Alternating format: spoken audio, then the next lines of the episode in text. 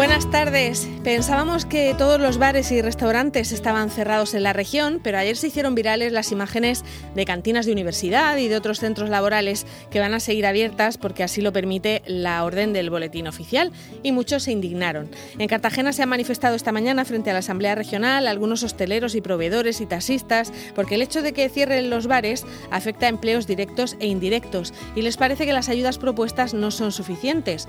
Están indignados y algunos se indignan cuando les escuchan manifestarse porque al menos a ellos les han presentado un plan de rescate.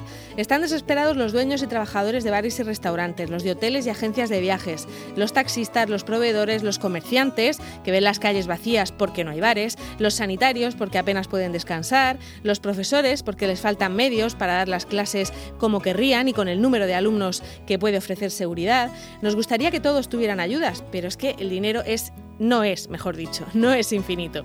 ¿Quién se lo merece o quién lo necesita más? ¿Qué sector tiene prioridad? ¿Es mucho o es poco lo que se da a la hostelería? ¿Es mucho o es poco lo que se ha dedicado a la sanidad o a la educación?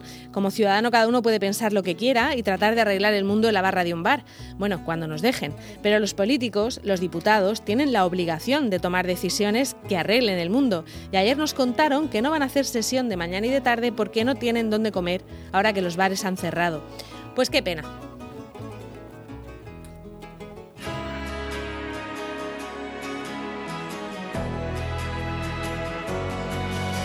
Amor mío, di que ves, si me miras a los ojos, una luz que se apagó como dos faroles rotos.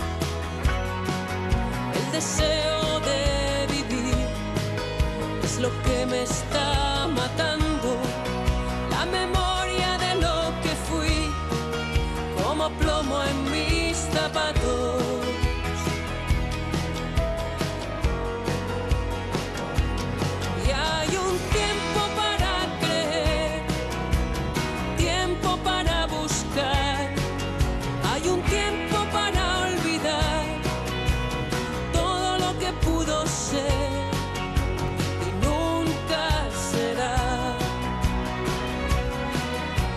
Canciones que escuché y los labios que besado,